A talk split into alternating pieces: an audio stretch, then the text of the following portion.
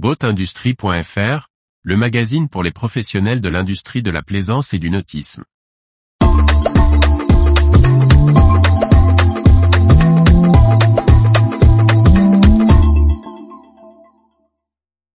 École de voile, près de 1,5 million de pratiquants accueillis par an en France. Par Briag Merlet. Chaque année, les écoles de voile sont un maillon clé de la découverte et du perfectionnement dans la pratique de la voile et des sports nautiques. Tour d'horizon de cette importance pour la plaisance française en quelques chiffres.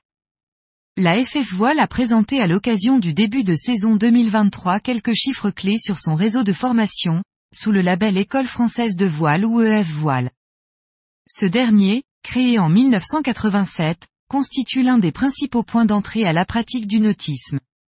Il est constitué de 380 établissements sur tout le littoral français.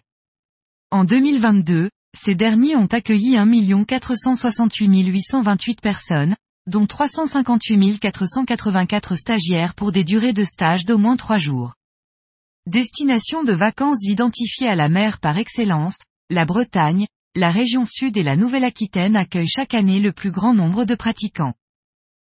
L'image de l'école de voile limitée à quelques planches à voile, des optimistes et quelques lasers, pour apprendre à des enfants débutants, principalement garçons, est aujourd'hui bien dépassée, même si les jeunes restent le cœur de cible. La moyenne d'âge des pratiquants est de 15 ans, et la fréquentation était en hausse de 10% en 2022 par rapport au niveau pré-pandémie. Les femmes représentent 41% des stagiaires.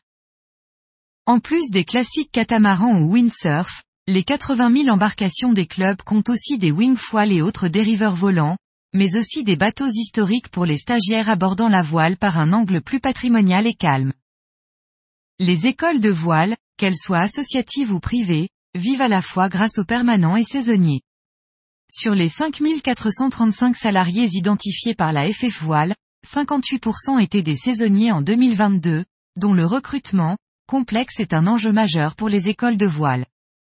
Le budget cumulé des EF Voile atteint 115,9 millions d'euros.